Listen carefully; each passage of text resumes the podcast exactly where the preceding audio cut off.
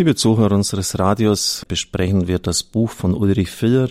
Deine Kirche ist ja wohl das letzte. Fakten, Argumente, Standpunkte auf Einwände gegen die Kirche historischer Art, der Fall Galilei, Kreuzzüge, Inquisition hatten wir schon. Dann die schwierigen Fragen der Sexualethik und derzeit geht es um Fragen der Liturgie, bestimmte Einwände, die ja immer wieder erhoben werden und die Sie aus dem Leben auch kennen. Wenn Sie heranwachsende, pubertierende Jugendliche haben, dann werden Sie zum Beispiel feststellen, dass die Freude, am Sonntag in den Gottesdienst zu gehen, nicht sonderlich hoch ist. Ich möchte nicht verallgemeinern, aber oft ist es so.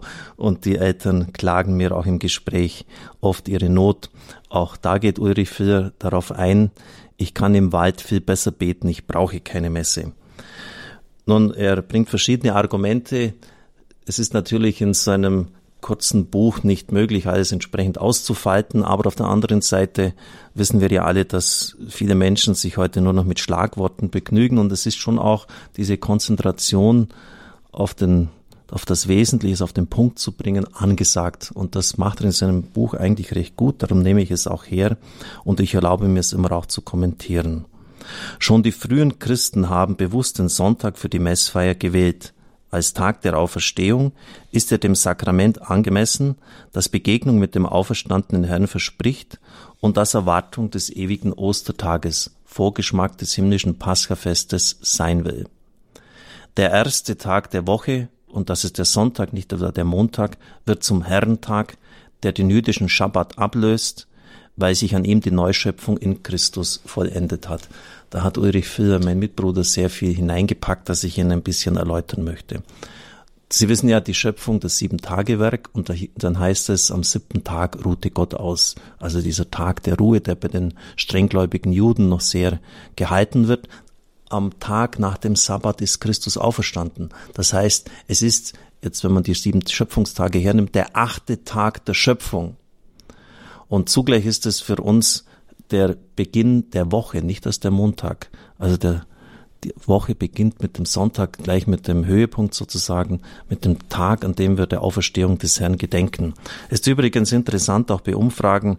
Wir wissen ja, dass Jahr für Jahr die Zahl der Gottesdienstbesucher immer mehr gesunken ist, weniger geworden ist, aber dass drei Viertel der Menschen gesagt haben in unserem Land, Sonntag ist ein besonderer Tag. Ohne Sonntag gibt's nur Werktage. Also brauchen wir irgendeinen Tag, der aus dem Lauf der Werktage herausgehoben ist. Das war übrigens bei den Juden schon so. Shabbat, dieses hebräische Wort heißt herausgeschnitten sein. Also aus dem Lauf der Tage, aus dieser Routine, aus dem gewöhnlichen Alltäglichen herausgeschnitten sein. Und ich ergänze, es braucht einen Tag, an dem es um anderes geht als nur um Manna sammeln in der Wüste und das Äußere des Lebens zu organisieren und zu bestellen. Und dazu ist auch der Sonntag da. Christus sagte mal im Evangelium, der Menschensohn ist Herr über den Sabbat. Ein unglaublicher Anspruch, denn er ist ja im Alten Testament von Gott sanktioniert und eingeführt worden, auch mit mehrfacher Begründung, weil man ruhen soll, weil man die Schöpfung denken soll. Er ist Herr über den Sabbat und so hat sich tatsächlich diese Zeitachse verschoben. Unser Festtag, unser Feiertag ist nicht mehr der Schabbat, der Samstag, sondern der Sonntag ein Osterfest im Kleinen, Aufbruch in eine neue Woche. Ich möchte jetzt auch ganz persönlich an dieser Stelle etwas anfügen, weil es ja immer wieder auch Diskussionen gibt, Auseinandersetzungen. Ich muss am Sonntag ausschlafen. Ich bin müde, habe eine anstrengende Woche. Ist sicher richtig. Mein Lehrer, Prälatprofessor Dr. Ziegenhaus, pflegte darauf immer zu sagen, hat Christus sich am Kreuz geschont? Hat er nicht für dich alles gegeben? Sein ganzes Leben, seine Liebe? Und wenn Sie, als Priester bin ich ja angehalten, die Messe täglich zu feiern und für mich ist es nie irgendwie Pflichterfüllung. Ich tue es auch mit Freude, sicher manchmal auch mit einer gewissen inneren Müdigkeit vom Lauf des Tages her, aber es ist immer eine ganz eigenartige Erfahrung, wenn ich dann die Heilige Messe gefeiert habe und, und vorher wirklich durch viele Gespräche, Verhandlungen, Telefonate, E-Mails belastet war, darf ich immer wieder erleben, dass es mir Kraft gibt.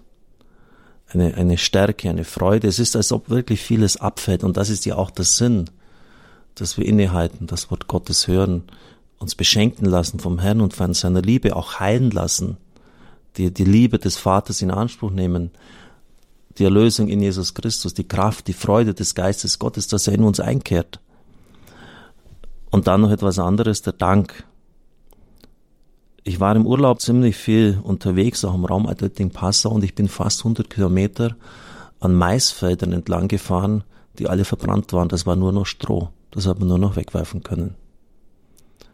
Wir werden es wieder lernen, für die Gaben der Schöpfung zu danken, dem Herrgott auch zu danken, dass es so gut meint mit uns. Wenn ich so zurückschaue auf mein Leben jetzt die letzten 20 Jahre, es war kein easy going, wie man es heute so sagt, dass es einfach nur ein Spaziergang war. Es waren viele schwierige Augenblicke dabei. Aber was haben wir erreicht jetzt hier mit diesem Haus, mit den Mitarbeitern?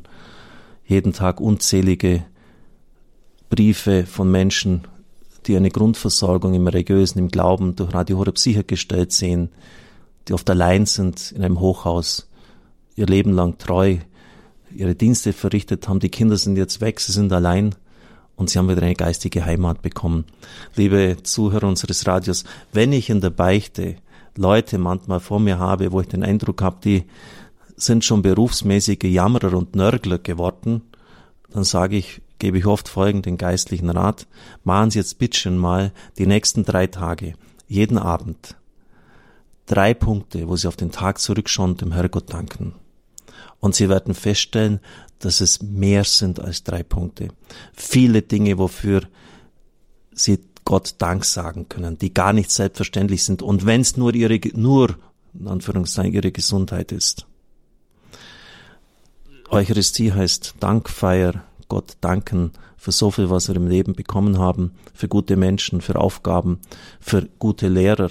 Ich hatte einen hervorragenden Lehrer an der Universität. Äh, Gott hat mir viele Talente auch mitgegeben, die ich entfalten durfte. Zeit der Danksagung, Ernte Dank. Und das ist der tiefste Sinn eigentlich der Eucharistie. Dank dafür, dass wir eine Perspektive haben, in die Ewigkeit hineinreicht, dass wir im Unterschied zu vielen anderen wissen, mit dem Sterben ist es nicht aus, es geht weiter in die Herrlichkeit Gottes. Dank, dass wir Kraft haben, auch unseren Alltag zu bestehen, dass wir reifen dürfen in verschiedenen Sachen.